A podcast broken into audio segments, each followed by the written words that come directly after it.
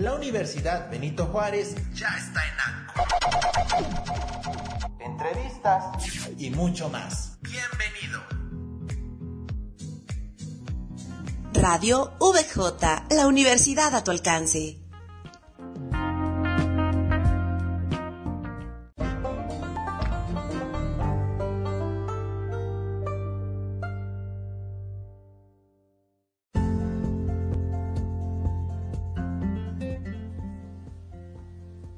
Vez escuché decir a alguien, las ventas no son para mí, yo no sirvo para vender. En ese momento me quedé pensando, ¿será que las ventas es algo con lo que naces o lo tienes que aprender? Mi nombre es Ani Luna y el día de hoy un especialista en ventas, Eleazar Vera, nos contestará esta duda y muchísimas más. Bienvenido, muy buenos días, Eleazar. Hola, Ani, ¿cómo estás? Qué gusto saludarte. Recibe un fuerte abrazo y de verdad muchas gracias por el espacio y la oportunidad. Y bueno, a ver, dar respuesta a la pregunta que, que, me haces si un vendedor nace. O sea, si yo estoy convencido que los que vivimos de la venta, de los que vivimos de un ingreso variable, invariablemente tenemos que formarnos, tenemos que desarrollarnos. Estoy convencido, sumamente convencido, que hay que desarrollar habilidades, hábitos, eh, creencias, conocimientos que nos faciliten enormemente la actividad. Pero también estoy convencido que no toda la gente es para vender, no toda la gente eh, se siente cómoda cómoda. Incluso yo cuando capacito a alguien que por primera vez se incorpora al mundo de las ventas, sí me atrevo a decirle bienvenido al mundo de las emociones incómodas. ¿Por qué? Porque vivir de las ventas es vivir prácticamente con cuatro emociones. Angustia, preocupación, zozobra y miedo. O sea, cierras un negocio y dices, ¿y ahora qué sigue? ¿A quién busco? Entonces no toda la gente tiene la capacidad para vivir algo así, pero sí estoy convencido que la gente se puede formar. ¿Cómo ves? Me encantó esas cuatro reglas de emociones incómodas. Nunca las había escuchado. Creo que me voy a quedar con ellas. La verdad las voy a, las voy a escribir y las pondré en mi pizarrón. Pero tengo entonces una duda. ¿Qué herramientas tú piensas que se necesitan para aprender a vender? Mira, yo estoy convencido que hay cuatro cosas que los que vivimos de la venta o del ingreso variable eh, necesitamos. Número uno, tenemos que aprender a conocer perfectamente nuestro producto. Y yo lo dividí en dos. Número uno, ¿qué hace? Y dos, ¿qué problema resuelve? Tienes que ser muy contundente en explicar qué problema resuelve tu producto o tu servicio. Dos, tenemos que desarrollar una serie de habilidades suaves, o sea, facilidad de palabra, manejar objeciones, cerrar la venta, pedir referidos. son habilidades que vas a tener que desarrollar con base en la práctica y obviamente pues en ver que alguien también lo hace y lo hace de una forma que tú admiras, que a ti te gusta, aparte que le da resultado, entonces lo vas a tener que ir aprendiendo por imitación y en función de eso vas a ir corrigiendo y puliendo de acuerdo a tus palabras, de acuerdo a tu personalidad o a tu género incluso. Eh, tres, estoy convencido que tenemos que desarrollar también ciertos hábitos yo, los que vivimos de la venta, los que vivimos de un ingreso variable, si no tenemos citas, estamos desempleados. Si no tenemos a quién llamarle, estamos desempleados. Entonces, forzosamente los que vivimos de la venta, necesitamos estar sacando citas todos los días, necesitamos estar buscando gente todos los días. Y esa es la parte más difícil, esa es la parte más complicada, desarrollar el hábito de que independientemente de cómo me sienta, contento, feliz, agradecido, eh, lo que tú quieras, tienes que dedicarle tiempo a sacar citas. Entonces, esa parte no, no todo mundo lo, lo, lo llega hacer. Y cuatro, yo estoy convencido que en ventas el nivel de ingreso es proporcional al nivel de autoestima, así tal cual. Observa a una gente que le va bien económicamente en ventas. El autoestima es alta, el, concepto personal de sí mismo es poderoso, es fuerte. Y estoy convencido también que la venta tiene que ver mucho con el entusiasmo. Incluso yo estoy convencido que la venta no, no es otra cosa más que transmisión de entusiasmo hacia la persona que tienes enfrente. Y alimentar el entusiasmo todos los días no es fácil. Hay que leer, hay que ver videos, hay que escuchar podcasts, hay que convivir con gente energizer, así yo le llamo, ¿no? Gente que te da pila, que te da entusiasmo. Este, no todos los días lo encuentras, y menos en este momento. Prendes la, prendes la tele y puras noticias, y pura tragedia, y pura tragedia. Entonces, pues, está complicado, pero sí se puede. ¿Cómo ves? Oye, y bueno, ahorita que hablabas precisamente de cerrar ventas y estar pensando en, posibles clientes y este tipo de cosas, ¿cómo puedes vender sin parecer acosador? ¿Cómo puedes vender sin parecer acosador? Bueno, a ver, eh, mira, yo estoy convencido que la gente hoy en día eh, sí te va a comprar, pero hay que saber cómo llegarle. Eh, yo estoy convencido que en esta contingencia la gente no se fue de su trabajo, simplemente se fue a su casa. Y dos, la gente al final del día pues está ahorrando dinero. Obsérvalo, estás gastando menos de lo que normalmente gastas. porque no hay cines, no hay restaurantes, no hay una serie de actividades en donde normalmente tú pues, gastamos más dinero.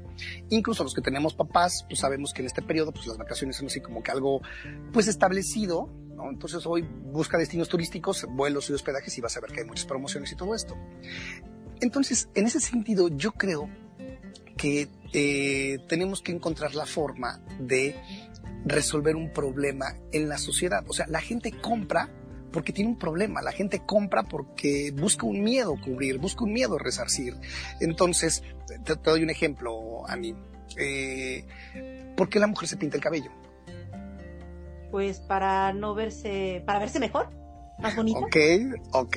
Sí, e, e, eso es la parte racional, pero si te vas a la parte más instintiva, pues en el fondo quiere seguir siendo atractiva, quiere seguir, aparte si es soltera, pues quiere seguir prospectando, ¿no? O sea, ver que que, es competitiva, ¿no? Ver que sus amigas se ven muy bien y hacen ejercicio y son fitness y todo, pues tampoco se quiere quedar atrás.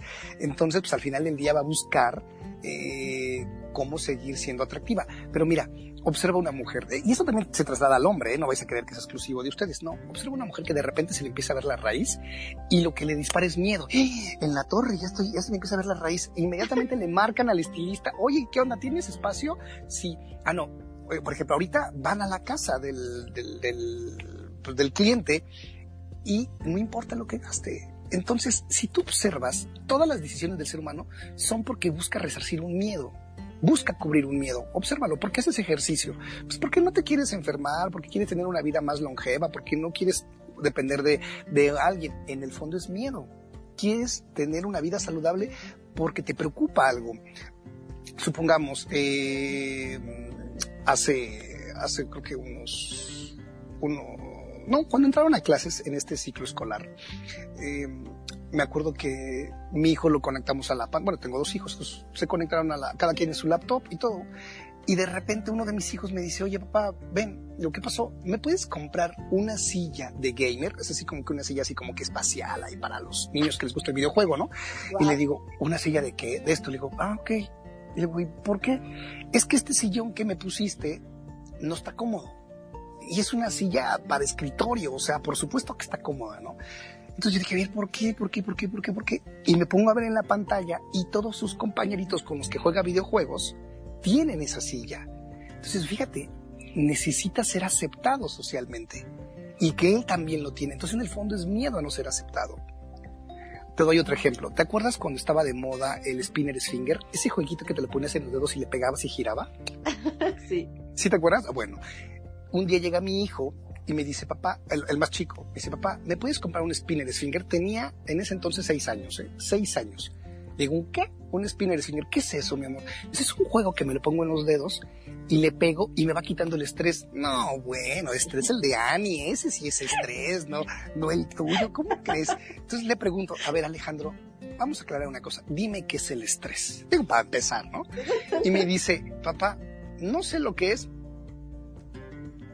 No sé explicártelo, pero es lo que siento cuando me revisas la boleta. perfecto. Entonces, no, tiene las palabras, pero sí entiende la emoción.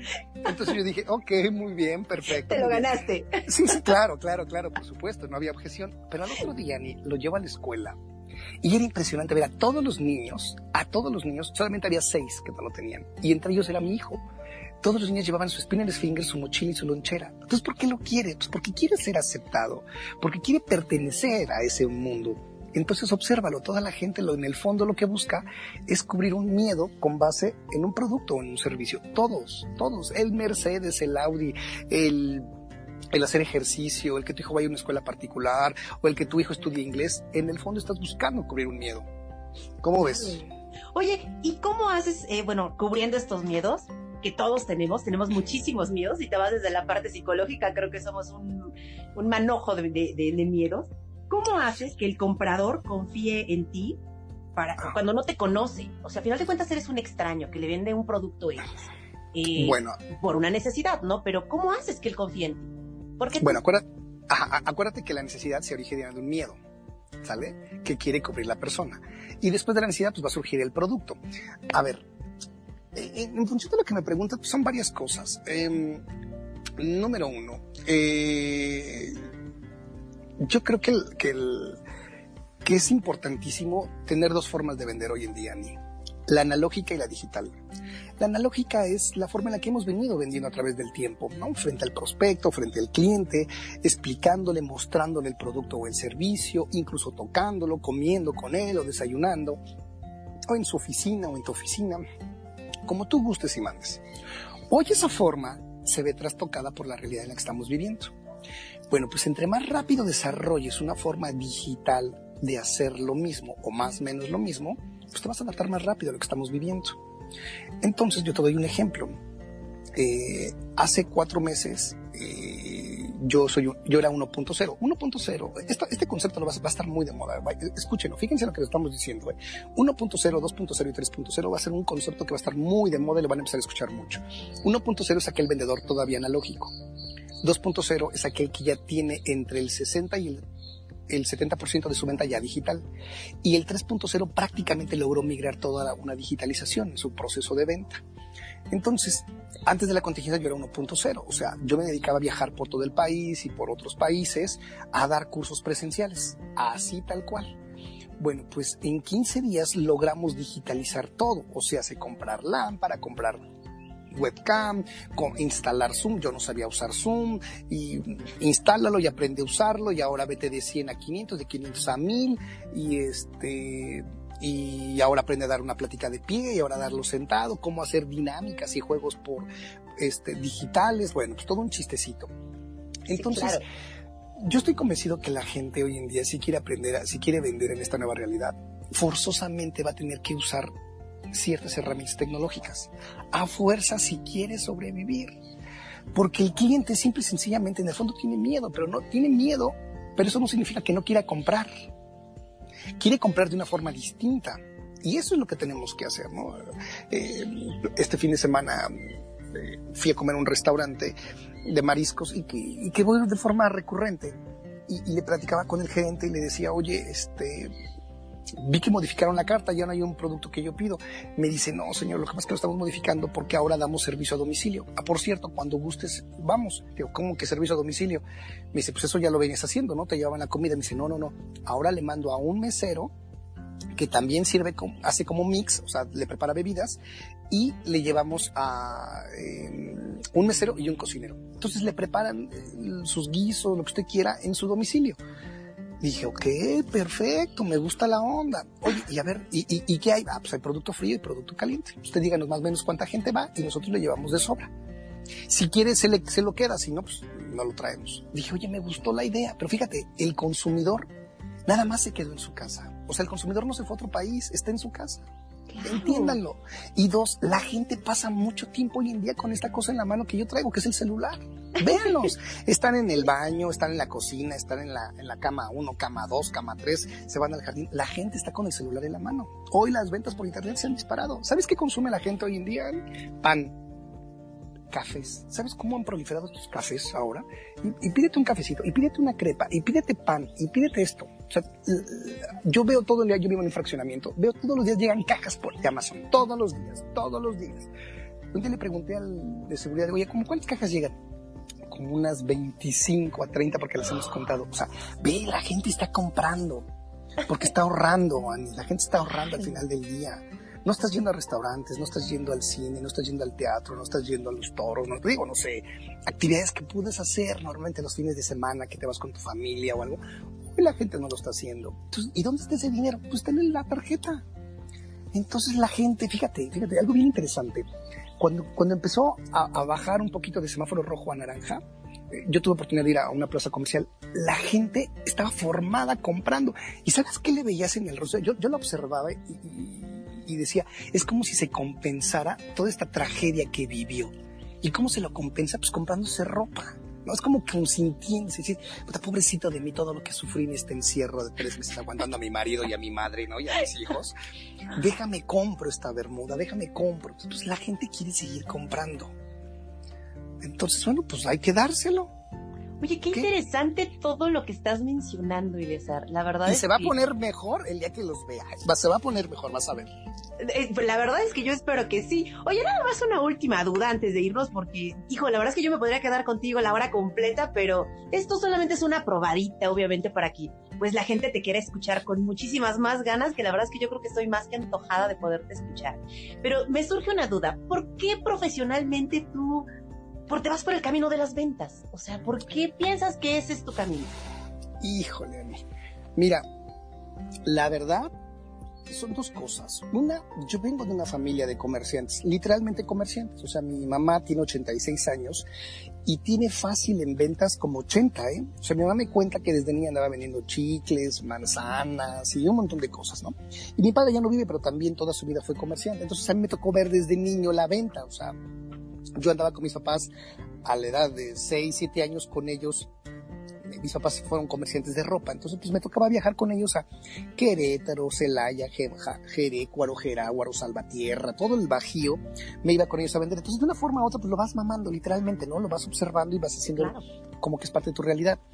Pero lo segundo, y he de confesarlo, yo me cansé de ser godines, yo me cansé de pedir vacaciones, yo me cansé que mi ingreso y mi desarrollo profesional dependiera de alguien y no de mí. Yo me cansé de que este, mi ingreso fuera creciera cada año por lo menos la inflación, o sea, un 4 o un 6%. Entonces, eh, después me promueven y me dicen, por política no te podemos incrementar el sueldo mucho, aunque sí tengas la responsabilidad y la funcionalidad del, del gerente, pero no te podemos incrementar el sueldo a más del 18%. Y digo, no, espérame, ¿cómo crees? Si él ganaba casi lo doble de lo que yo. Me dice, sí, pero por política de la empresa no se puede. Y dije, ¿sabes qué? Imposible. Y nace mi segundo hijo. Y la verdad, vivía de mi tarjeta de crédito. Vivía de mi tarjeta de crédito, ¿no? Sacaba y metía, cobraba aguinaldo y ahí le metía y todo. Y ¿sabes qué? No, no, no, no, no, no, no, no, no, no, para nada. Renuncio al mundo de la seguridad y me lanzo así en un brinco de paracaídas literalmente quiero vivir con emociones incómodas. Sé que puedo vivirlo, que es la angustia, la preocupación, la zozobra y el miedo. O sea, vivir de las ventas es vivir con puras emociones incómodas. Pero no toda la gente está lista para hacerlo. Pero los que en verdad quieren, quieren intentarlo, háganlo sin miedo, sin, ahora sí como está de moda, sin miedo al éxito, papi, ¿no? O sea, no pasa, lo peor que puede suceder es que en seis meses pues te acabes lo que tienes ahorrado y pues ni modo, y vas de nuevo a pedir trabajo al mundo Godín. Pero, pero te digo algo, o sea, eh, yo, yo, ahora, pero déjame decirte, ahora tengo jefe, yo soy mi propio jefe. Pero me pago buenas prestaciones, me pago un buen sueldo, pero también me fijo una meta. O sea, si yo no, si no, si yo no llego a una meta, no gano bono. Aunque el dinero está en la, en la empresa, pero no es lo mismo que esté en la empresa que esté en mi cuenta, ¿no? o sea, mi cuenta personal. Digo, a ver, cumples la meta, te pagas un bono. No cumples, pues el dinero se queda ahí y ni modo. Entonces, sí, estoy convencido que te puede cambiar la vida si te quieres dedicar a las ventas, pero tienes que enseñarte a vivir, tienes que enseñarte a vivir cómodo ante tanta emoción incómoda. Esa es la clave. Y la verdad es que creo que todos estamos más que convidados para escucharte este viernes y no perdernos para nada tu conferencia. Ha sido un gusto enorme, realmente un gustazo poderte entrevistar, muy poquito, por desgracia, pero espero el viernes poder tener muchísimo más gusto de, de ya, de, que todos, no solamente yo, sino todos, obviamente puedan preguntarte y las dudas surjan y seguramente con esta experiencia tan grande que tienes y tan, tan, tan entusiasta que nos contagias, obviamente supongo que va a ser de maravilla. ¿Algo que nos quieras decir antes de irnos? Pues nos vemos próximo viernes, ahí los espero con mucho cariño con mucho entusiasmo para compartirles más tips, prácticas. Esto es una probadita de lo que vamos a ver. Van a ver, se van a poner, se va a poner bueno, se va a poner intenso, yo así le llamo, ¿no? Yo me considero, yo soy especialista en incomodar, Ese así me hago llamar, ¿no? Soy especialista en incomodar. ¿Y incomodar a qué me refiero? Por el entusiasmo, por las ideas, por las prácticas, por lo que te recomiendo.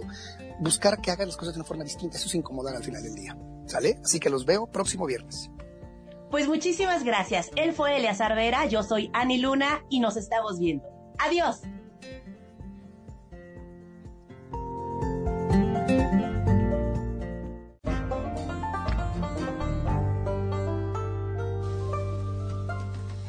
Esta fue una emisión más de nuestro podcast en Anchor. Universidad Benito Juárez presenta